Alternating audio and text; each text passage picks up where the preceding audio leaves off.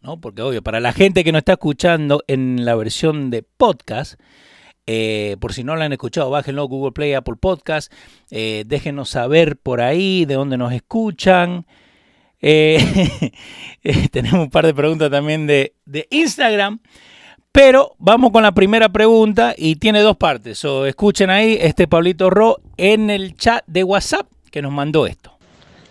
Esa cuestión, loco, de que están anunciando que el diésel se está, que es que para Thanksgiving no va a haber más diésel y qué sé yo qué cosas, que se está acabando el diésel acá. Y pues que si no hay, lógicamente, no va a haber para transporte, que trenes, que camiones, agricultura, eh, que va a afectar un montón de cosas. Se dice una cosa por aquí, otra por allá, pero ¿qué sabrá Pedrito eso? Ah, y que le preguntaron, vi una entrevista, eh, una, una vaina en Fox de una muchacha, la de Fox, no me acuerdo, Henry, Hendrix o algo así se llama. La muchacha en la entrevista, le pregunta al mancito de la Casa Blanca eh, sobre eso.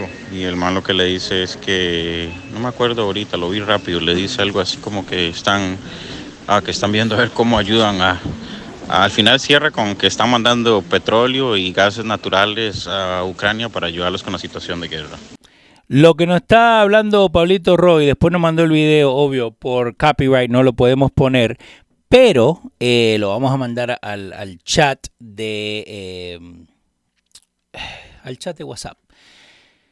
Vamos por parte, ¿ok? Y esto para cualquier persona que, que en ningún momento, again, los camiones creo que sí. Si vos no sos camionero o tenés algo que ver con el camionerismo, ¿no? O, o, o trucking, ¿no? Eh, no te importa. En el sentido de la palabra que vos no, vos no te preocupás de cómo, digamos, el gorrito este sale eh, de, la China, que llega acá, llega en un bote, llega en un camión, el camión lo tienen que llevar a la caja, este caja lo tienen que llevar para allá, para acá, para acá. Long story short, eh, los camiones, ¿ok? y, y, tenemos muchos amigos camioneros, un saludito ahí a Armandito que nos escucha en el camión siempre. Eh, oh my God, pusiste el audio. Exacto, hay que poner el audio. Yo te voy a contar cómo funciona esto y gracias a Gira Salto por compartir. So, ¿por qué es tan importante el precio del diésel? ¿Ok? Cuando yo voy a pedir, y seguimos con este gorrito, ¿no? Que pago y lo pueden comprar en losradios.com. Pero, eh, y, tiene mucho que ver con lo que están votando, ¿no? Votar por un cambio, acaban de decir, especialmente cambiar él. So, ¿por qué tiene mucho que ver el diésel? Right? Cuando ponen, cuando hacen un presupuesto, right? Digamos que la persona que, tiene esta, esta, fábrica de gorras, para poder venderme, vendérmela a mí, para yo poder vendérsela a ustedes, esa persona cuando arranca el año dice, ok, yo necesito mil gorritas verdes, right? El costo de esa gorrita verde puede ser 5 pesos para redondear todos los números, right? Pero es solamente el costo de la gorrita, de la fábrica, de fabric. Eso no cuenta la persona que está eh, eh, poniéndolo en la caja, eso no cuenta, ¿me entendés? Tiene, muchos factores, right? Pero el factor más grande, y es el factor que cambia la mayoría de las veces, es la parte de la logística. ¿Qué significa logística? Logística significa la persona esa que agarra, ¿no? Y en el presupuesto, volvemos al presupuesto, ¿no? Porque obvio, no nos vamos a meter en cualquier cosa como loco, tenés que tener un presupuesto donde él dice, ok, a mí por mil gorras, yo necesito cobrar mínimo 5 mil dólares, a 5 cada una, ¿no? Para no perder dinero en the fabric, ¿no? Pero ya que tenés la gorra desarmada, la tenés que mandar. Entonces, al mandar esa gorra, y ahí donde viene la, flexibilidad, y por eso también tiene mucho que ver la parte de la inflación, por qué sube más el costo de un lado que del otro, es por qué, porque ahora ese camionero que tiene que llevarte esas mil gorras, y uno dice, no, pero Leo, son mil gorras, me la puedo mandar por FedEx, la puedo mandar por, por UPS. Eso también es parte de la logística. Eso también tiene muchísimo que ver de cómo vas a mandar, ¿no? De un lado para el otro. Lo que mucha gente lo ve cuando compra algo como shipping and handling, en inglés, para lo que no hablan inglés, shipping and handling, eh, manejo y envío. Pero lo que pasa con mucho de eso, right, es que eso tiene un costo. Al no tener digamos, un número fijo, right? Porque lo que hemos visto en los últimos dos años, creo dos años, fue de 2.49 el galón de diésel a 5 pesos. Ahora, yo te digo, a vos mismo que estamos haciendo la matemática junta, esos 5 mil dólares que te acaba de pasar, right? Vos ahora vas y digamos, ok, yo tengo que ponerle 100 galones al camión por cada mil gorras, right? Para tener números redondos. Entonces vos vas a gastar 250 dólares que le vas a cobrar, ¿no? Como camionero, donde vos ahí el camionero tiene que ponerle lo de las gomas, porque no solamente el diésel, ¿no? El diésel tiene muchísimo que ver, pero el diésel, al fin del día, el diésel, como dicen en Argentina, el diésel al fin del día es lo que, lo que lleva a eso, lo que lleva a que los camiones puedan moverse. ¿Qué pasa? Y, los camiones, yo me pasé año en camión, así que camiones yo te puedo hablar 18 días pero para simplificártelo lo lo más rápido posible, right? Ahora, ese camionero que tenía ese presupuesto de 250 dólares, ahora se le fue a 500. Pero el costo al fin del día termina siendo, ¿me entendés? Los 5 pesos cada uno. Después le pones, ¿me entendés? El presupuesto que vos tenés para poder llevarlo y todo. Pero ¿qué pasa? Y son dos cosas. Primero, el lo que te cobran por el diésel, ¿no? Porque entonces ahora, eh, yo te puedo poner acá un montón de gente, y yo sé que la mayoría de la gente que nos escucha que son camioneros también te lo pueden decir, que by the way, si están esperando, Pedro se está por conectar ahora, eh, si tienen alguna pregunta, escríbanla ahí, yo vi un par de preguntas ahí que la vamos a hacer, eh, we're gonna go through them, right? Pero entonces, y ahora voy con lo de Mario Tati, que tienen que ver con esto del diésel. Pero entonces, vos agarrás y ahora ese presupuesto que vos tenías para esas gorras que te salían a 5 pesos cada una, digamos, rondeando los números, otros 5 pesos por la logística, esa gorra vos la comprabas por 10 pesos. Pero entonces ahora al diésel subir, esos, esos costos van a subir. Entonces ahora esa gorrita, que antes vos pagabas 10 pesos, por eso que ahora pagas 15. Rápidamente, again, eso es como trabaja la logística. Ahora, ¿Qué es lo que está pasando con el diésel que, dicen que se va a terminar? ¿Por qué? Porque el diésel lo tienen que refinar, lo tienen que mover. Acuérdate, los camiones, los camiones que vos ves en, la calle, right? Eso que parecen como tipo tanque así, eh, pueden llevar desde leche hasta pellets de plástico, hasta gasolina, hasta explosivo, hasta lo que sea, right? Y por eso te digo, 18 días te puedo hablar. Pero, pero ¿qué pasa? Al fin del día, si el diésel no lo pueden eh, eh, eh, no refinanciar, no, pero refinar y traérselo para, para el consumo, entonces eso jode esta maquinaria de supply and demand, ¿no? Esta maquinaria de que vos tenés un gorro, el comprador el vendedor, la logística, el gorro. Entonces, ¿qué pasa? Puede ser que llegue a pasar esto del diésel, pero para mí ver hay otra cosa mucho más grande que vos tenés que tener cuidado antes de que pase esto del diésel. ¿Pero por qué? Porque a nadie le conviene que no haya diésel. A nadie. Eso va desde los hospitales hasta los enfermeros, hasta los bomberos, que los camiones de bomberos usan todo diésel. Eh, eso también va con las ambulancias, la mayoría de las ambulancias usan diésel. Eh, pero ¿qué pasa? Como, como uno en su auto no, no le pone diésel, ¿no? O diésel, como decía mi tío y mi padrino, uno no le importa. Entonces vamos, vamos a la segunda parte, ¿no? Y esto es lo que te decía lo, de Mario Tate. Mario Tate dice, no vamos a tener comida ni medicina, todo estará paralizado, pero los chicos sí van a poder llegar a la escuela en los buses eléctricos. Ok, dos partes. Primero, y no te lo voy a poner muy técnica, ¿no? Porque entonces pierdo la mitad de la gente, pero el chofer de no de bus, ¿no? Porque de bus es medio jodido, la mayoría de veces no son dueños de su propia ruta, pero el, el dueño de su ruta de camión, el dueño de camión, ellos te pueden decir cuántas millas por galón ese camión te tiene que dar contando hasta el gasto de las gomas. Entonces, ¿qué es lo que pasa?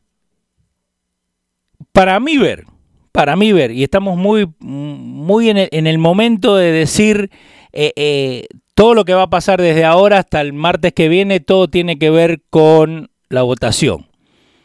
Y se están viendo cosas, se están viendo, eh, no es redundancies, pero se están viendo cosas que, que no cuadran en mi mente, ¿no? Entonces, ¿hay escasez de diésel? En este momento no.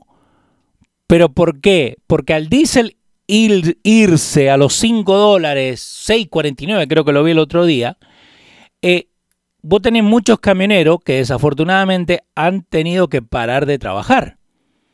Entonces, ¿va a haber escasez? Sí, puede ser, pero a nadie le conviene. Si ustedes creyeron que, que lo de la pandemia estuvo jodido, que no se movía esto, que no, que yo tenía que pedir eh, Uber Eats.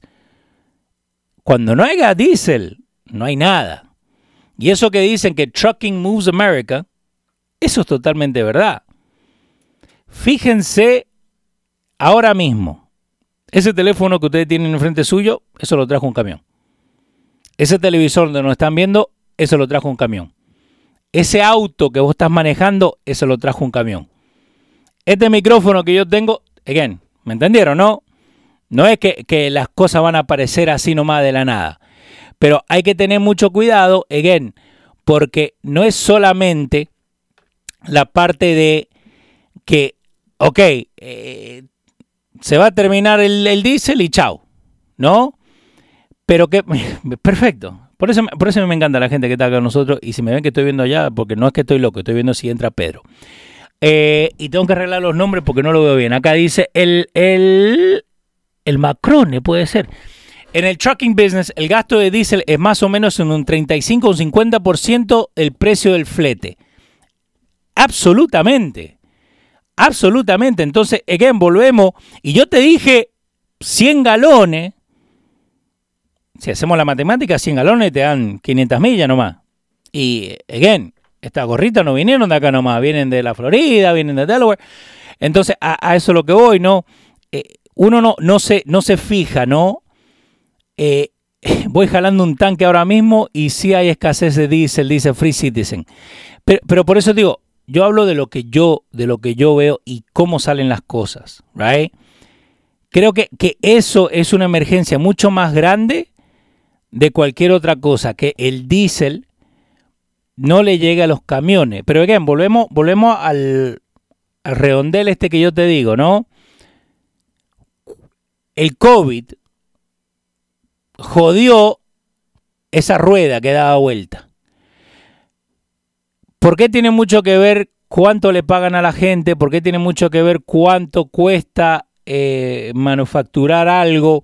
¿Por qué tiene mucho que ver que quieren 15 dólares, 15 dólares la hora? para que una persona trabaje, porque todo eso sube primero el costo. Pero entonces ahora, donde tenían para poder eh, refinar este diésel y refinar todo lo que tienen que hacer para que, porque no es que lo sacan nomás y chao. Le tienen que poner additives más acá en el norte, eh, porque tiene que ver con la nieve. Los camioneros saben que a veces cuando hace mucho frío vos vas a prender el camión y no te prende, tenés que enchufarlo, un montón de cosas, ¿no? Pero entonces, ¿qué pasa? Vos tenés esta escasez que para mí, again, yo siempre veo así para afuera y para mí todo esto planeado, todo tiene que ver.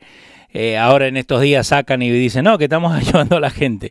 Eh, Andy Ortiz dice, yo tengo un flape y estoy poniendo alrededor de 1.300 dólares semanal. Semanal. 1.300 solamente en diésel solamente cuando van... Again, acuérdate una cosa, el auto tuyo, nuevo, que te dicen 22 millas al galón, 33 si vas en carretera. A ver ahí, no, no, no, no se han jodido, no, pero ahí, pongan cuánto cree que un camión da por milla. ¿Ok? Milla al galón. Yo lo he dicho un par de veces. Eh, Leo, este gobierno es capaz de joder eso y más, lo estamos viendo y viviendo. Pero lo que hay que hacer es ir a votar es darnos cuenta de todo lo que está pasando acá e ir a votar y no, y no solamente ir a votar. Mira, yo te voy a contar, yo personalmente, yo he, yo he tenido amigos que me han parado de hablar porque yo hago este show. Porque no entienden que este show al fin del día es para abrir el diálogo para poder abrir ese diálogo, para no solamente cerrarnos donde estamos, no separar a la gente. Yo como te he dicho mil veces, yo acá, yo te abro el que quiera hablar acá, yo te doy el número, el código de Zoom, vos venís, podés y hablar todo lo que sea, right? Pero ¿por qué? Porque entonces tenés que aguantártela cuando Pedro te traiga todos los puntos sobre la mesa y chau. ¿Me entendés? Entonces, ¿qué, qué,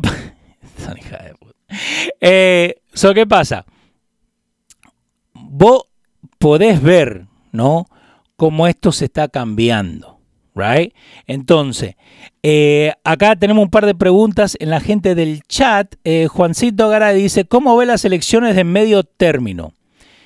Eh, y otra pregunta por ahí arriba, que eso es lo que estaba tratando de buscar. Por eso sería bueno si tuviera un productor, ¿no? De como de 15 años que pudiera aprender esto. Ok, Facebook User dice, el mismo combustible de los carros es en camión que se transporta. Exacto. Lo que yo estaba hablando recién. Eh, gracias a la gente. Acá Chiqui García dice, pueden cambiar a híbrido en el futuro, aunque sea costoso. Ok. A mí como me encanta hablar. Andy Ortiz, 5.5 más o menos en average. Facebook usa también 5.5. Los barcos y los trenes eh, de carga, todos usan diésel. Exacto. 5.5 eh, en carretera.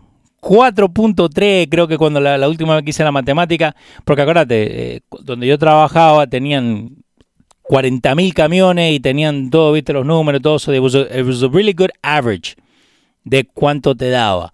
Eh, y eso es sin tocar acá, sin tocar acá en Nueva York, ¿me entendés? Pero ok, so, ¿cómo vemos eh, el, el, el midterm? El midterm election. Yo te cuento por lo que yo veo acá, que está Seldin y Hokul. ¿No? Hoku, la incumbent, la que estaba, la que agarró por, eh, ¿cómo por el viejo este, el de la tetilla que dice Pedro. Eh, los últimos números que salieron entre Hokul y Seldin, que, que no, no, nos podemos llevar mucho por eso, pero ¿por qué? Porque esos números los pueden cambiar, se pueden arreglar, pero según Real Politics, ¿ok? Y te los voy a poner para que puedan ver display. Ahí está.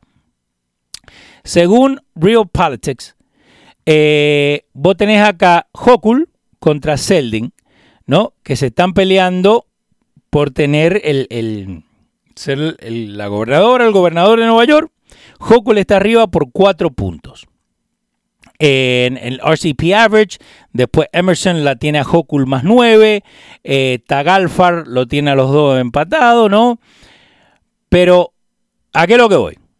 Siendo Nueva York Estado un estado eh, donde nosotros sabemos que Manhattan y los cinco, eh, los cinco condados son predominantemente eh, demócrata y el estado en sí de Nueva York siendo republicano, aunque, aunque siempre hubo esa diferencia,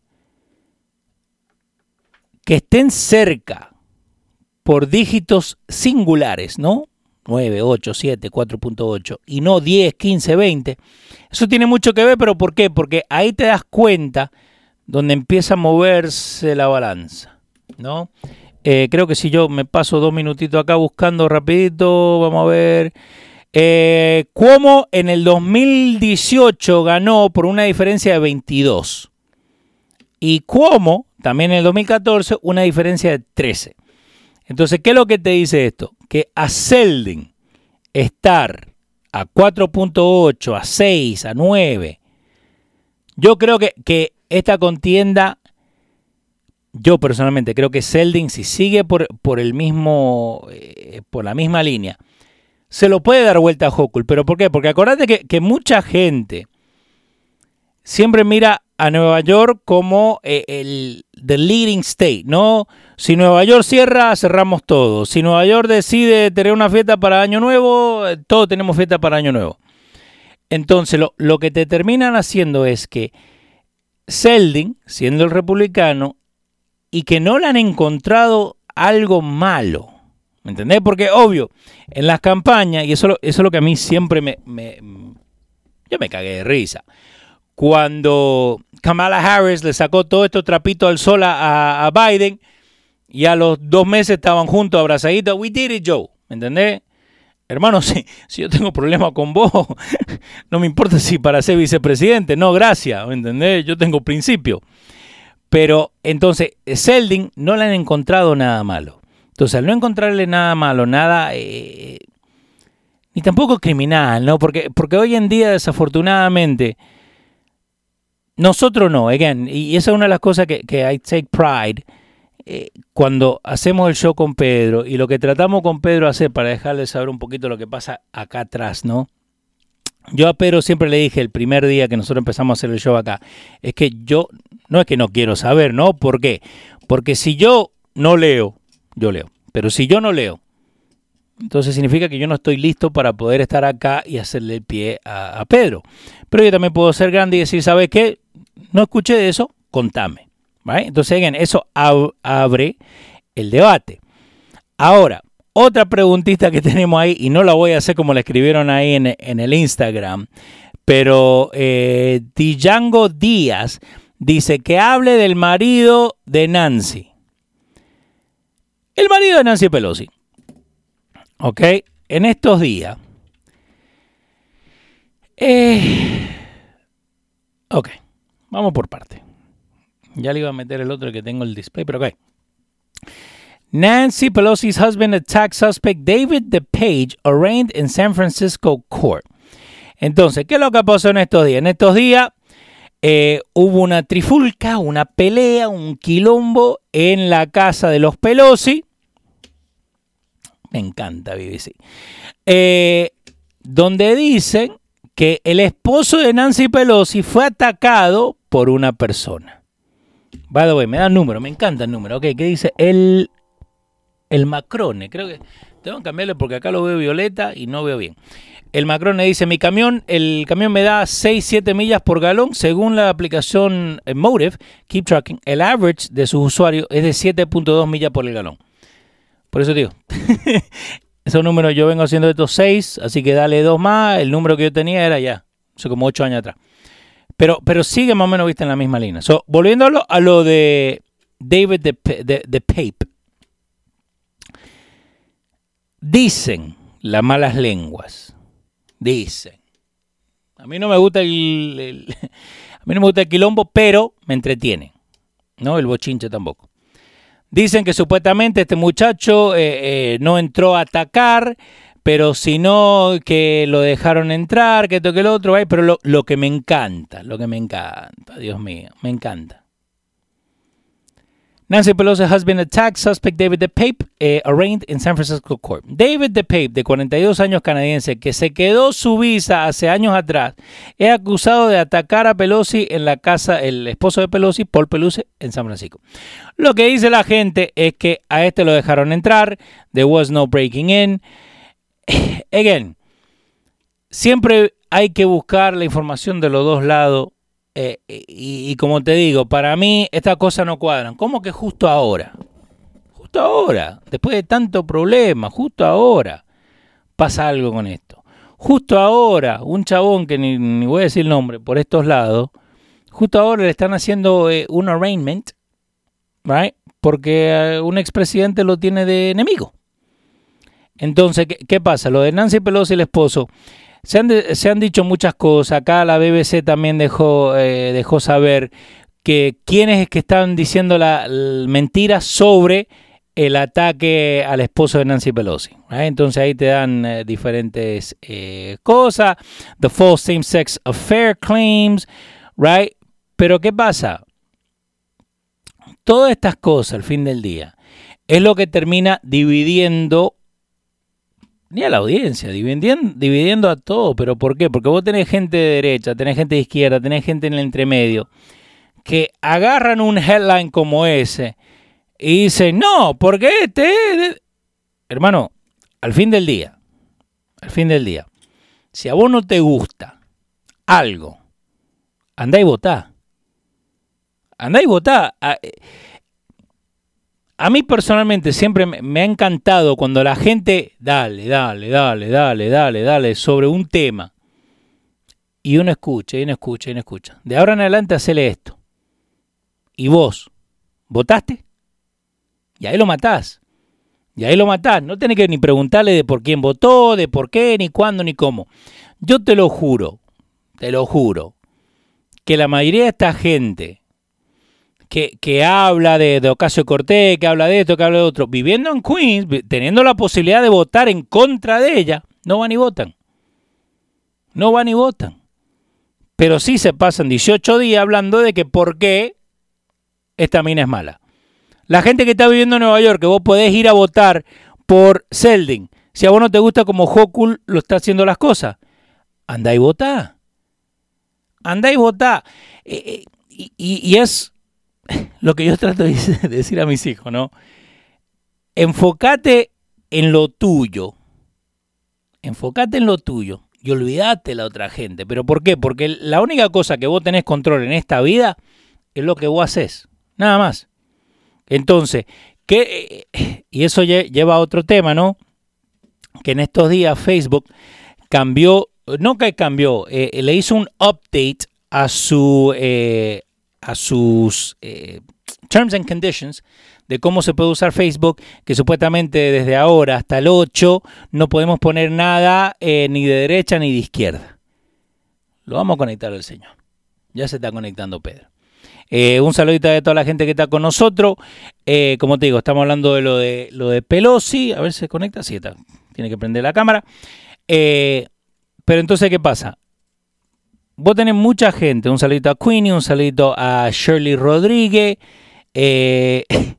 lo peor, Leo, que están diciendo que el tipo lo atacó, es seguidor de Trump, por lo tanto es culpa de él. Se me sube la presión y el coraje de escuchar esto. Eh, a ver, ya se está conectando Pedro. Eh, Shirley Rodríguez llegué, pero tarde. Pero por eso te digo, entonces, ¿qué pasa? Vos tenés mucha gente. Pedro, ¿me escuchás? Creo que está por ahí. Ok. Que vos tenés mucha gente, again, que, volvemos a esto.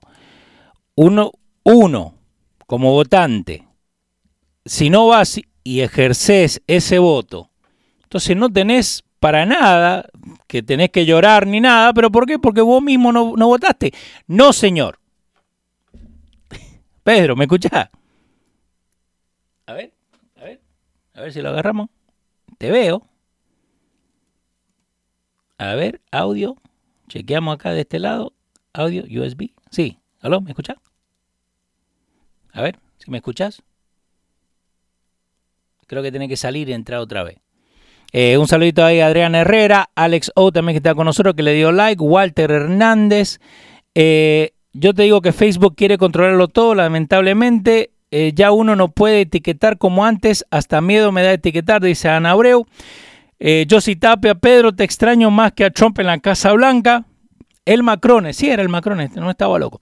Saludo a mi amigo Django desde Upstate New York y Virgilio Gervasio dice, saludos Leo, vivo Massachusetts, ¿por quién voto de mi gente republicana? Eh, Virgilio, yo desafortunadamente no te puedo decir por quién tenés que votar. No te puedo decir. Pero lo que sí te puedo decir es que nosotros agarremos y, y hagamos nuestra tarea. ¿no? Hagamos nuestra tarea, fijémonos quiénes son los muchachos que de verdad nos van a, eh, nos van a representar no lo más favorable, pero que nos van a representar en again, y uno mismo tiene que sentarse, eh, sentarse y ver detalladamente quién es la persona que te va a ayudar a tu caso, a tu forma de ir y votar. ¿no?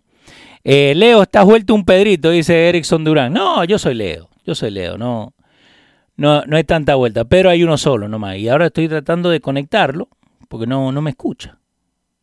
Creo que no me escucha. Seguimos chequeando ahí. Ok, a ver, micrófono, USB. Ok, a ver, ¿me escuchas ahí? No, se desconectó. Ok, que vuelva otra vez. Buenas tardes, se le extrañaba, dice la gente. Eh, Mayro Tati, Pedro, bienvenido. Lo estamos conectando ahí para que, para que pueda hacer la conexión. Eh, Walter Hernández, saludo aquí, educando a mis hijos que aprendan a votar y que analicen en base a valores. Creo que eso tiene mucho que ver, ¿no? Y vamos a volver rapidito a la pregunta del amigo acá donde estaba Massachusetts, Virgilio Gervasio. So, ok, so, lo que vamos a hacer, lo vamos a hacer al aire. Vamos acá a Google, ¿no? Yo sé que a ustedes les gusta GoDuckDuck y toda esta cosa. Yo estoy más acostumbrado a Google y después yo mismo busco la información. So, Massachusetts, ok, eh, vamos a poner elections, valid question, 2022. Ok, si yo lo que acabo de poner en Google o donde sea que vayan a buscar, yo pongo eh, las preguntas que vas a tener cuando vas a votar. ¿Por qué? Porque la gente dice, no, yo voto derecha de arriba abajo. No, hermano, vos tenés que hacer un poquito de, tarea, vos tenés que buscar un poquito la información, vos tenés que, que ver qué lo que... Eh, Vos tenés que ver no lo que te conviene, ¿no? Porque uno no vota por, por conveniencia, uno vota por los valores, como dijo acá el amigo, ¿no? Entonces, explaining Massachusetts four ballots questions explained in 200 words or less. ¿Ok? entonces acá te dice cuáles son las preguntas que uno también puede ir y ver, ¿no? Sometimes called the Fair Share Amendment, Millionaire's Tax. Ok, el impuesto a 4% de income tax de la porción anualmente que pase un millón de dólares. ¿no? Entonces, again, uno lo que tiene que hacer es ver qué es lo que hay en ese ballot que uno va, a, votar. ¿Pero por qué? Porque cuando vos vas a votar, lo único que te dice es lo que vas a votar, sí o no. Pero entonces uno mismo tiene que hacer la tarea. Otra cosa, following the failure of 2000 effort to eliminate the cap on number of beers and licenses, en el 2023, una de las leyes que van a pasar en Massachusetts es que todos los, alcoholic beverages, la licencia, solamente pueden ser de una persona eh, con control from 9 to 7 licenses. Meanwhile, the combined Ok. So, básicamente lo que va cambiando es que en Massachusetts solamente una persona por, eh, por, eh, por licencia, ¿no? Again, esas cosas uno mismo tiene que ir y buscar y ver la información, ¿no? Eh, ahí tenés al gobernador Charlie Baker, eh, que en mayo también tuvo un problema con unos virus. En todas esas cosas uno mismo tiene que ir buscarlas. Eh, a ver, Pedro, ¿me, ves? ¿Me ves? Sí. ¿Me escuchas? No. Ok, hold on. Porque puede ser de acá. a ver. ¿Me escuchas? Hola, hola, hola, hola. Eh, espera, puede ser tus tu headphones que estén conectados. ¿No? Bueno, no sé. a ver acá, a ver si te puedo conectar. Vamos acá pensándola en lo rápido. Eh, ya estamos con la gente ahí, tranquilo. Eh, ver el filósofo, ahí está. Ok, a ver si hacemos esta.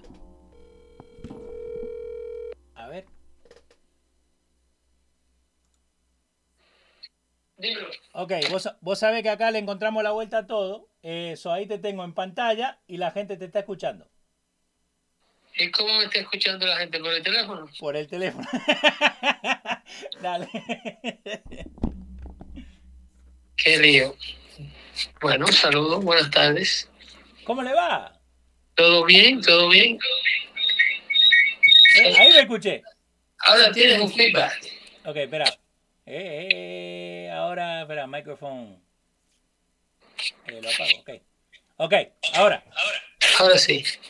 Eh, tener Armandito ahí que te manda saludos. Saludos para Armando en la Florida. Este. ¿Qué hacía un tiempo, Leo? Cuando la última vez que yo hablé contigo ya tú tenías cabello. y el tuyo era de otro color. Y el mío era negro. Así es que nada. Aquí estamos eh, con ustedes una vez más, haciendo una entrega un poco accidentada de Dando Fuerte Show. Pero, pero estamos acá, vos tenés acá Gilberto Final, Virgilio Gervasio, Shirley Rodríguez, te está mandando saludos. Se le agradece, los tengo a todos en mi corazón y se le extraña muchísimo, a pesar de que en estos últimos días no hayamos podido estar con ustedes. Eh, eh, hay, es tiempo de elección, prepárense si no han votado para que, lo, para que lo hagan ya. La mayoría de los estados tienen sus uh, sus uh, votings uh, available. Uh -huh. Pueden hacer sus votaciones ya. No hay que esperar al día de las elecciones para ejercer su voto. Esto fue algo que, que causó mucho daño en el 2020, puesto que la gente del bando conservador, del bando republicano, esperó el último día para, para votar. Y hubo mucha gente que se le complicó el, el, el poder ir a la uh -huh. Este midterm elections para nadie es un secreto, que es uno de los más importantes que, que el país se enfrenta. Anoche hablaba yo con un amigo sobre el, el, el, lo que ocurre con el movimiento de izquierda, porque hablábamos de, mira, como Lula da Silva acaba de ganar en Brasil, yeah. en un país que Lula da Silva salió de su segundo término a una celda de prisión. Eh, y Brasil elige de nuevo a un hombre que está corroborado, es requete corroborado, eh, por ser un político corrupto. Mm. Eh, una corte, un tribunal brasileño, lo encontró culpable de corrupción, de lavado de fondos, de participación en, en un sinnúmero de, de, de, de temas de malversación de fondos del Estado. Mas, sin embargo, el pueblo brasileño vota de nuevo y elige a este señor eh, eh, para que eh, corra los, los el destino de Brasil, la economía más grande de Latinoamérica, Mm. nuevamente. Entonces, eh, en Chile vemos la fallida constitución de, de, la fallida reforma, gracias a Dios, que el chamaquito este chileno no se pudo salir con la suya con la reforma constitucional que querían hacer en Chile, puesto que ellos querían, eh, ya tú sabes, tenían un adefesio de constitución ahí para meter todo lo que es la agenda globalista y de identidad de género de la izquierda mundial.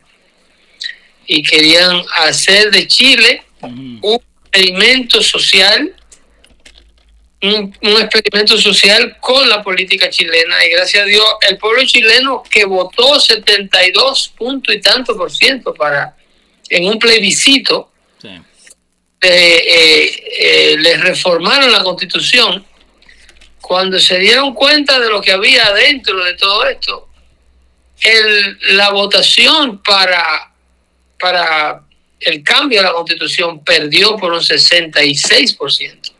Acá dice que en, en Chile han reformado la, el, el, la constitución 54 veces. No, la, las constituciones latinoamericanas son aguantan todos los rayones que le quieran hacer, pero en esta ocasión en. Chile lo que se quería hacer era una cosa eh, eh, sin precedentes. Yeah. Sin precedentes. El liberalismo en Chile está eh, increíblemente avanzado, no es la palabra. Uh -huh. entonces tú tienes lo mismo ocurriendo en Colombia con el amigo Petro, y tú tienes lo mismo ocurriendo en Uruguay, tú tienes lo mismo que acaba de suceder en, en, Brasil y parece que el ejemplo venezolano y la deteriorada revolución cubana no han sido suficiente ejemplo de fracaso del socialismo en Latinoamérica como para que el pueblo americano se siga aferrando a estas pólizas socialistas. Es como que la gente tiene ganas de pasar trabajo. Yeah. Es como la gente tiene ganas de que lo, lo empobrezcan, porque eh, mire el caso de la, de la ciudad y el estado de Nueva York. Eh, el, el, la gobernadora que sustituye al, al, al, al, al derrotado por un escándalo de corrupción sexual, Mario Cuomo, mm. su deputy governor, o sea, su, su vicegobernadora, sí. cae al puesto por un accidente. Le, le, ca le, cayó de rebote. O sea, la calidad de los candidatos, si tú te fijaras, o sea, si tú fueras a hacer un análisis sobre la calidad de los líderes políticos que corren la agenda de la izquierda a nivel mundial, en los Estados Unidos y fuera de él, es como que es mind boggling, Leo. Es como que no te cabe la. Es very depressing. Ver con la calidad de personas que la izquierda liderea a su gente. Pero por eso, el, eh, y, volvemos a lo que decían recién, de que eh, uno a veces tiene que también votar por los valores, ¿no? Porque, again, yo, yo el punto que puse... ¿cuáles? Por- pero por cuáles, por ejemplo, tú tienes candidatos Sí, corriendo para puestos importantísimos en, en el Partido Demócrata Norteamericano, eh, por ejemplo. América hasta hace una década era se consideraba 72, 79% conservadora yeah, adentro de los demócratas. Era un país que todavía eh, tenía ciertos valores sociales. Entonces tú desciendes de ahí a mandar a Washington líder. Mira, mira esa contienda al Senado en el estado de California que hablaba yo con un amigo mío, con mi amigo Luis Rodríguez, que creo que nos sintoniza por primera vez. Y le pido disculpas porque no pude entrar antes. Eh, eh, el amigo Luis Rodríguez y yo hablábamos de la calidad del candidato demócrata para los puestos que ellos quieren. Un candidato a la senaduría federal por un estado. Señor, era, se supone que sea lo mejor, lo mejor que tienen ambos partidos que ofrecerle en términos sociopolíticos Sí. a la nación. Porque tú vas a ocupar un puesto que es ocupado por 100 personas que gobiernan un estado de 350 y tantos millones de personas. Entonces tú tienes que elegir lo mejor. Este señor que está compitiendo eh, eh, eh, eh, ¿Acá en, en Nueva York o...? eh? no, De en. Pensilvania. Mira, hay, hay eh, el- el- ahora mismo, al igual que cada dos años, tú tienes un tercio del Senado que está eh, elecciones. Tú Sí. tienes un tercio del Senado, treinta y tantos puestos senatoriales, creo que 35 puestos senatoriales, are up for re-election. Eh, eh, de los cuales, de esos 35, creo que 23 de los puestos senatoriales son incumbentes republicanos que tienen que defender su posición. O sea, son senadores republicanos que ya están sentados Ujú. y que están viendo, tienen que defender el, el- de, de un candidato demócrata su posición en el Senado. De 35 hay 21 republicanos, el resto son senadores demócratas que también tienen que defender su puesto. Ahora, los lugares donde hay lo que le llaman un toss-up, Sí. que es donde no se sabe a dónde va a caer la- el boleto. Está el estado de Georgia. Ahí tú tienes los dos senadores de Georgia están up for re-election. O sea, eh, la- eh, hay una elección. los dos senadores de Georgia, Georgia tiene elecciones al Senado para los dos puestos del Senado federal. Ahí, en, en, en unas elecciones especiales, ganó un radical afroamericano, amigo de Jeremiah Wright. ¿Te acuerdas de Jeremiah Wright? Rafael Warnock. Rafael Warnock es un reverendo pentecostal radical de la línea de Farrakhan y de la línea de Jeremiah Wright. ¿Te recuerdas? No, no, no, no, no, God bless America, Sí. God damn America. Exacto. un tipo con, con una retórica de odio hacia los Estados Unidos, que Estados Unidos es el país más racista del mundo, que este tipo de candidato, un tipo que le tiró el carro encima a su mujer. ¿Cuál? ¿Este? Sí, ese tipo, he trying to run over his ex-wife. No. Claro, Ok. un tipo completamente desquiciado. Sí. Es que la candidata, la calidad del candidato es lo que me deja a mí con la boca abierta, porque es que son, son personas que, que con, con las que no se puede negociar. Ok. Son Pero, Pedro, Esto dice que eso pasó en el 2020. ¿Vos me decís que la gente no, se acuerda de eso? El otro día y la señora se ha cansado de poner de poner tweets y de poner public posting y de darle entrevistas a diferentes medios y decir a man of this kind is not the kind of man that we need to send to Washington. This is a lunatic. My ex-husband is a lunatic. Lo está advirtiendo la madre de un hijo de esa mujer, de ese hombre. Exacto. Y, y, pero eso no ha salido en ningún medio. El, el, radicalismo de este candidato, que es senador, by the way, es el senador incumbente de Georgia porque él ganó unas elecciones especiales cuando el puesto quedó vacante en el estado de Georgia. Y ahora tiene que defender el puesto, así como la gobernadora de Nueva York tiene que defender el puesto del gobernatorial, porque ella llegó de manera interina a la posición. Así ocurrió en Georgia. Ahora hay que defender el puesto permanente por los próximos dos años. Entonces, por seis años. Por seis años. Eh, la, que acá, acá también lo que dice el contra, contra el que, the one he's going up against, que se llama Herschel Walker, que es Herschel un, Walker era un defense uh, liner de, de, de, un defensive lineman. De, de, de, de, de, ¿cómo se llama este equipo? Eh, creo que para Texas jugó él y para el sí. mismo equipo de Georgia.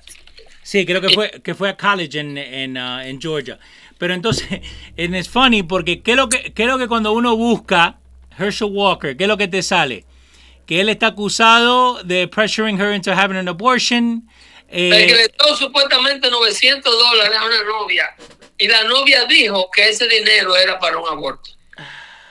A una tipa que nadie le ha podido vincular a él como que él es, o sea, eso es extraído del libro de, de Sara Salinsky. Mm. Obligar a tu enemigo a vivir por su estándar, pero tú no. O sea, tú dices que tú eres un conservador, un conservador que tú eres antiaborto. Sí. A ti no se te puede acusar, o sea, cualquier cosa que te asemeje o te ponga cerca de un aborto, tú eres un hipócrita. Uh -huh. Tú eres una persona completamente con la que no se puede hablar.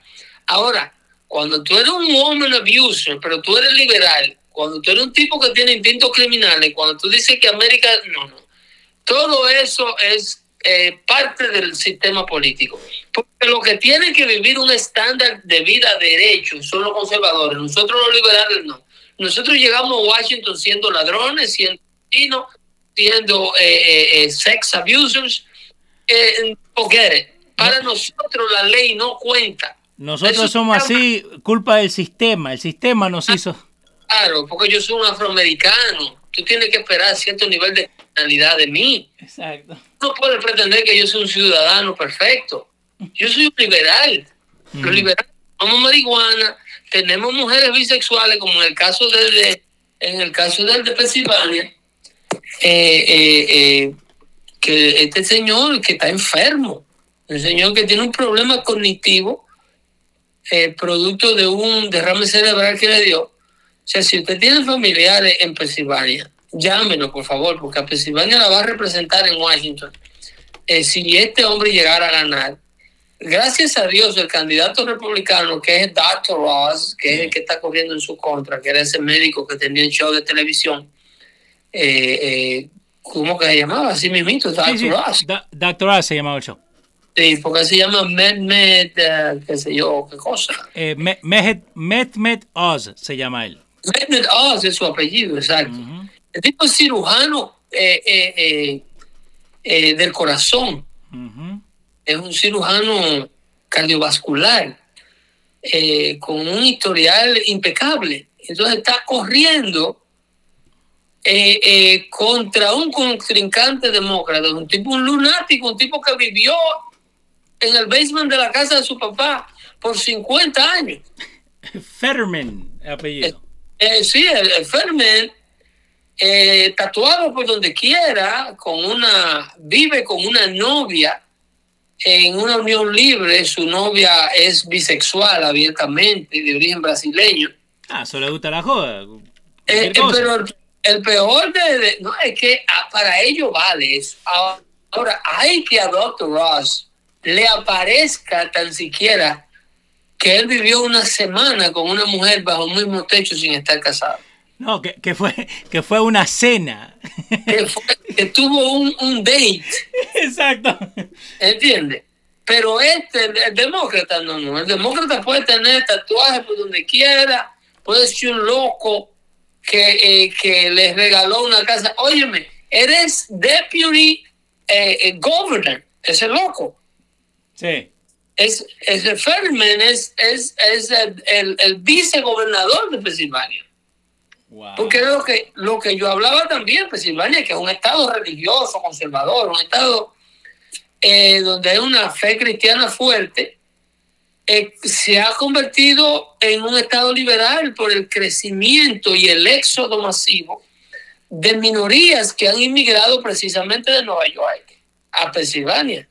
Ok, so, so mi, mi pregunta es esta, ¿no? Porque estoy acá leyendo lo, lo que dice Real Clear Politics y dice, por 60 painful minutes, the New York native, hablando de Fetterman, and a graduate who made his home in Western Pennsylvania for 20 years, struggled vividly with cognitive issues in handling the simplest of questions.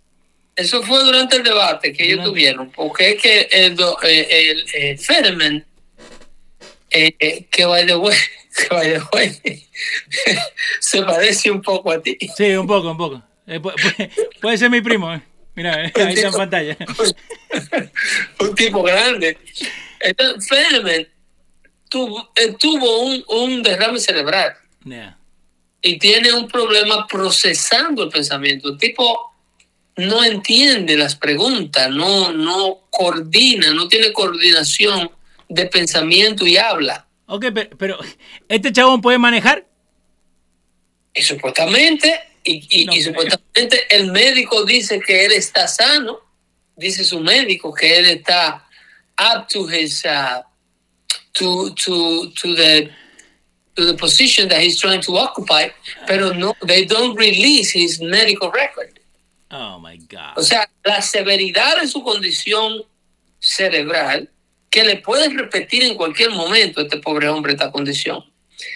Y en el debate quedó demostrado. El hombre en el debate fue un desastre. La pregunta había que ponérsela en un teleprompter porque él tenía que leerla para procesarla, porque dichas, él no, no entiende la formulación de preguntas. Pero, pero Eh, vo- volvemos, ahora- volvemos a, la- a lo, a la base de, de gente que vos estás poniendo para votar.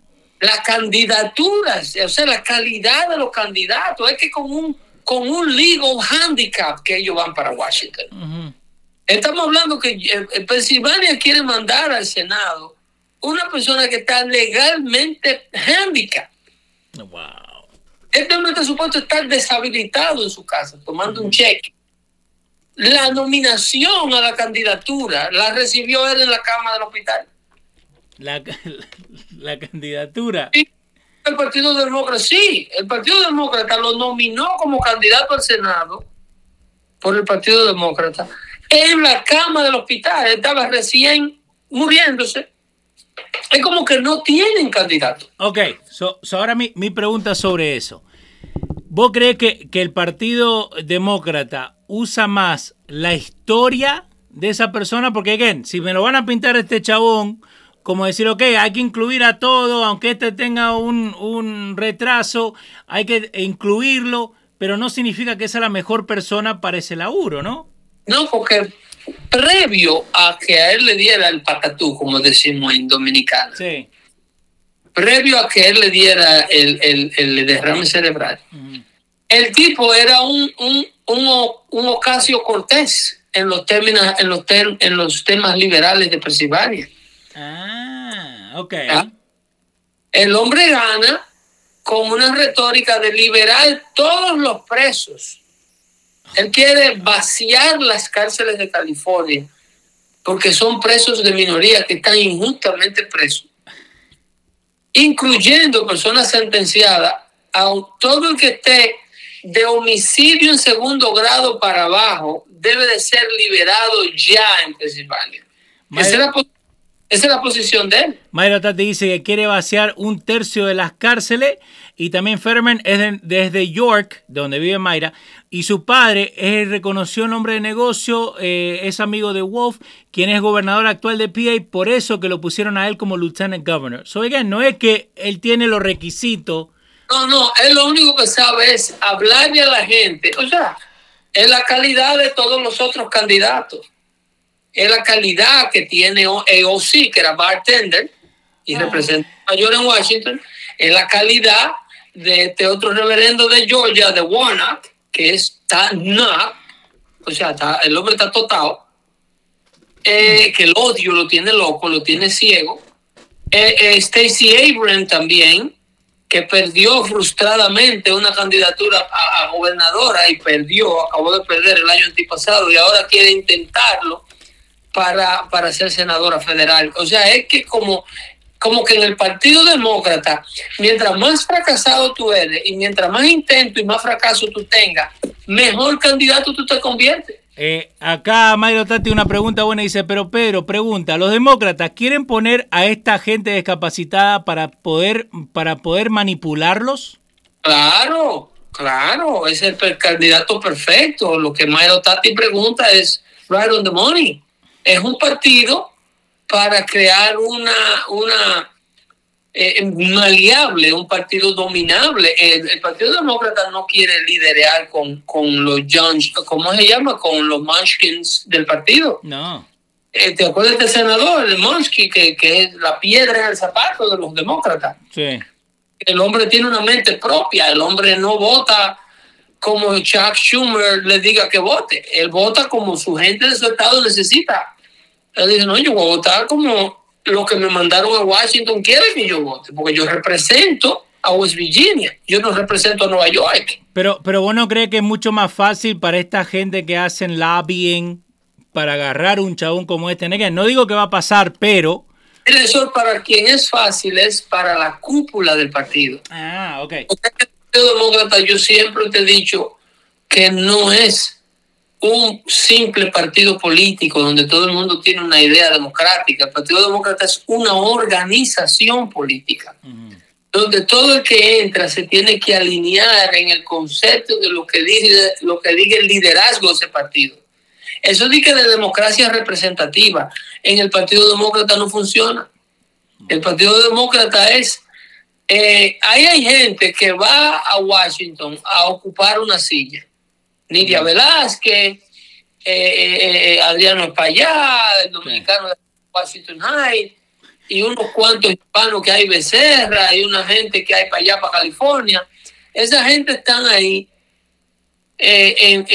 para seguir las órdenes en el caso de los representantes de lo que Nancy Pelosi les diga que hagan y en el caso de los senadores lo que diga Chuck Schumer, que es el líder de la mayoría demócrata, de la, de la de la parte, porque el Senado está split. Sí. Eh, eh, pero Chuck Schumer liderea a los demócratas. Entonces, mientras más ineptos son estos candidatos que mandan a Washington las diferentes comunidades de los Estados Unidos, mejor es para la mafia del Partido Demócrata es llevar a cabo las decisiones que ellos llevan a cabo. Porque nadie se le opone. Durante la administración Biden, durante los dos años de la administración Biden, todos los proyectos de ley que han pasado en Washington, en lo que Biden lleva de presidente, han sido tras la línea partidista. 50-51 con la diferencia de Kamala Harris. Ahí no ha habido un solo proyecto de ley que se haya aprobado con una mayoría de más de un 52%. Eh, pero vos no, vos no crees que, mientras más pasan eh, las generaciones, ¿no? Porque esto también eh, es generacional, ¿no? Creo que la generación anterior, volviendo a lo que vos decías, 70% conservative, pero vos crees que, la próxima generación ya estamos en el horno, porque si seguimos así, ¿a dónde vamos? Mira, mira qué es lo que sucede. Uno de los más grandes problemas que tiene la sociedad norteamericana es el influx de, de miembros eh, que vienen a vivir a los Estados Unidos, de sociedades socialistas, de sociedades liberales destruidas, by the way, por el socialismo. Ese es el, ese es el propósito de la frontera abierta. propósito de las fronteras abiertas es eh, eh, Estados Unidos en los pasados dos años se cree que le ha metido solamente en los pasados dos años alrededor de 8 millones de indocumentados al, al, al, a la sociedad norteamericana. ¿Cuánto? ¿8? alrededor de 8 millones. Pero solamente de Garaways, de Garaways en los pasados dos años, el Departamento de Inmigración ha contado alrededor de un millón de personas mm. que han entrado a los Estados Unidos que no han sido apresados ni han sido documentados por ninguna agencia de gobierno. Aquí dentro hay un millón de personas que Estados Unidos, en los pasados dos años nada más, que Estados Unidos no sabe si sus huellas digitales son de un ladrón, de un violador, de un terrorista, de una persona con síndrome de inmunodeficiencia, de una persona que tenga una enfermedad infecto contagiosa, que tenga delitos criminales en su país de cualquier tipo. Alrededor de un millón de personas en los pasados dos años. Que no tenga COVID. Que no tenga COVID, eh, eh, a ébola, que no tenga un sinnúmero de enfermedades infecto contagiosas que pueden expandir una pandemia a la que ellos tanto le temen. El cólera. ¿Eh? El, el cólera también, porque eso en estos días Haití tiene un reguero de cólera, que by the way, de Haití nadie quiere hablar. De Haití nadie quiere hablar y Haití está en una catástrofe. Haití está en una catástrofe, pero ese Haití que tanto le importan los derechos humanos al Partido Demócrata de Haití, cuando Haití necesita de, los demócratas y del liderazgo demócrata, eh, el, Partido Demócrata, el Partido Demócrata no responde. ¿Por qué? Porque el Partido Demócrata se nutre en el caos. Para el Partido Demócrata, los haitianos son beneficiosos cuando ellos se aparecen en la frontera y ellos pueden pintar a la Guardia Fronteriza como racista que le está dando supuestamente como un wick de arriba de un caballo. Sí, porque esa foto la tiraron por todos lados. Acá eh, Armandito nos está mandando saluditos desde Tampa y Gilberto Espinal dice, pero son ciegos guiando a otros ciegos. Van, pues, es que llevan a la nación al precipicio. Llevan al precipicio porque este bloque de ciegos, señores, si a no ser con el despertar de nosotros, que hagamos, que le abramos los ojos a nuestra gente que nos queda al lado, es al precipicio que llevamos la nación, porque aquí está llegando ciego por un tubo y siete llaves. Todo inmigrante que está saliendo últimamente de Cuba es de mentalidad socialista. No, Todo, ¿eh? pero, no, pero, pero por eso, ¿qué, qué pasa? Eh, eh, y hay una pregunta que, que, te, que te hacían sobre Brasil, que qué, está, qué piensa Pedro sobre el silencio de Bolsonaro, ¿no? ¿Pero por qué? Porque la misma gente que salió de Cuba está metida en Venezuela, es la misma que se fueron a Argentina, es la misma que están en Brasil, es la misma que está en Bolivia y desafortunadamente es la misma que está entrando acá. Claro, claro, porque eh, ¿qué es lo que sucede? Que cuando el socialismo destruye a Latinoamérica, ¿quién recibe el éxodo? ¿Quién recibe el éxodo ahora de colombianos? Si el gobierno de Petro en Colombia es un gobierno tan justo y tan bueno, ¿por qué los colombianos están inmigrando? exacto. Eh, si el gobierno de, del chileno es tan bueno, ¿por qué hay una incidencia en la inmigración chilena? ¿Por qué hasta los uruguayos, que eran considerados los suizos de Latinoamérica, están inmigrando? ¿Por qué eh, lo de Cuba y lo de Venezuela ya está quemado? Eso lo sabe hasta el gato, que esas, eh, esas naciones están requete empobrecidas es donde había un poquito de vitalidad social que llegó el socialismo a acabar con eso.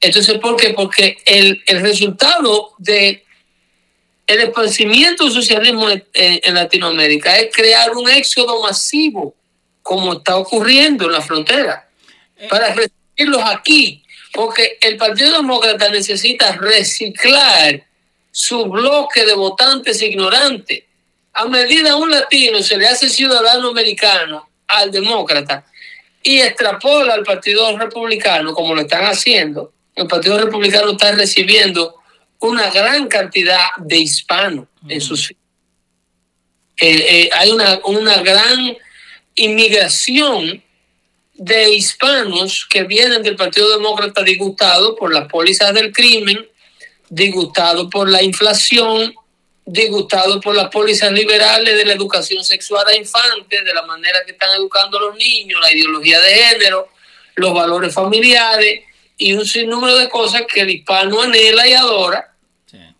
Pero ese es un hispano que hace una inmigración hacia el Partido Republicano, pero es cuando está ya ciudadanizado, cuando ya ha completado cierto nivel de mentalidad americana. Para eso, cuando eso viene a suceder, ya por la frontera han venido, cuando tú tienes dos millones de nuevos hispanos que se le fueron al Partido Demócrata Republicano, tú tienes 10 millones de latinos que vienen a pensar con el estómago que con tal de que le ofrezcan un teléfono celular desde que cruza la frontera gratis y que simplemente lo acepten aquí, ya son esclavos y es un futuro votante demócrata. Y con todas las restricciones que le han quitado al proceso de ciudadanía, la ciudadanía eventualmente la van a dar en la orilla del río. El examen de la ciudadanía lo van a dar en la orilla del río. Tú vas a tener mesas esperando inmigrantes. Yo te lo digo hoy. Tú vas a tener mesas de trabajadores sociales con aplicaciones de ciudadanía americana esperando al inmigrante que cruce el río para para naturalizarlo. Porque parte de una tendencia, ya Nueva York está hablando de dejar votar ilegales, está hablando de permitirle eh, eh, participar en las elecciones de alcalde a la población indocumentada. O sea, pero, pero por eso, y eso lo estábamos hablando esta mañana en, el show con, el amigo tuyo, pero eh, lo que yo les decía, right, fuera del aire, era que si arrancan por las ciudades, después van al municipio, después van al condado, después van a, ¿me entendés? Sigue subiendo ese y van a llegar a la presidencia. Claro, entonces tú creas un entitlement. Crea un entitlement, tú creas como el entitlement de, de, de Obama que desde que tú lo das gratis el primer día ya no se lo puede quitar a la gente. Eh, acá dicen en el chat, eso es así, Pedro, para los hispanos que ya vivimos acá, no somos demócratas sino conservadores, aunque nunca hemos sido liberales, entonces por eso están trayendo una nueva camada de nuevos demócratas. Eso es así. Eso es así. Eso es así. Si la frontera no pasa algo serio con el problema de inmigración que tiene Estados Unidos. Estados Unidos is doomed, is scheduled to fail in the next two decades. Scheduled to, the system of the United States is scheduled to fail. Pero Estados Unidos ha resistido esto. La buena noticia es que Estados Unidos ha enfrentado este tipo de, de, de liberalismo político en el pasado, desde la guerra civil hasta la lucha por los derechos civiles, hasta la, eh, el liberalismo de los 80 con el bloque socialista y la Unión Soviética. Estados Unidos ha sabido tumbar el muro de Berlín, Estados Unidos ha sabido reponerse. Eh, el ejemplo, eh, los europeos están calladitos porque han visto su colapso financiero por abrazar las pólizas liberales. Ahora están rogando por regresar al conservacionismo Gran Bretaña ha cambiado de primer ministro conservador tras primer ministro conservador. Alemania está entendiendo que esto no tiene futuro. Italia. Italia, pues, o sea, el viejo continente está despertando. Obviamente, es una civilización que le lleva mucho a la civilización latinoamericana y en materia de cultura hasta la americana misma. Eh, acá también la gente dice, ahora que están dañando esta hermosa nación, ¿a dónde emigramos, Pedro? Hay que resistir. El diablo se resiste, que es lo que yo siempre le he dicho a ustedes aquí. El diablo se resiste. A la tentación se le corre, pero al diablo se resiste. Se le dice, no, en esta casa no. Y yo creo que con suerte, hasta la gobernación del estado de Nueva York va a caer en manos republicanas este 8 de noviembre. Esa muchacha, esa Rocco, esa de aquí de Nueva York. Hocul eh, va a perder de, de, de, de Selden. Que, eso es lo que estábamos viendo eh, cuando arranqué el show, eh, que en este momento dicen las encuestas que eh, le está cuatro puntos sobre Selden, pero eh, statistically siempre han ganado por doble punto, 14, 15 fue lo que ganaba el otro. El margen de error de las encuestas son 5.3% a favor demócrata. Tú sabes que es de oversampling. Of course. Eh, pero insisto que con la sustituta de un gobernador fracasado que debe estar preso, Andrew Cuomo, el ex jefe de ella. Es para que esta mujer estuviera, a no ser por un bloque de votantes completamente estupefacto que tiene el estado de Nueva York. Esta mujer no se supone que esté ni siquiera cerca de la popularidad que tiene. ¿Seguro lo que me está diciendo que si, que si el de Pensilvania le pasaba algo, Fetterman hubiera sido el gobernador? Oh, pero desde luego, es el vice, es el deputy. Oh my God. Sí, claro, claro. Si al gobernador de Pensilvania le pasa algo, tú tienes ese loco con un derrame cerebral ahí que va a correr sentado en, esa, en manos de esa gente que está América en ciudades liberales y estados liberales. Ay, Pensilvania. Eh, esperamos que el próximo jueves eh, podamos hacer un show más elaborado y con más tiempo. Y nada, un placer siempre estar con todos ustedes aquí en Dando Fuerte Show. Un diálogo de hermanos. Sí, que damos cita aquí, para adelante, para adelante y a resistir al diablo, ¿eh? Eh, ¿Y el piso? No recojan nada del piso, que esta vez sí es verdad que están envenenando. Cuídense mucho. Bye bye.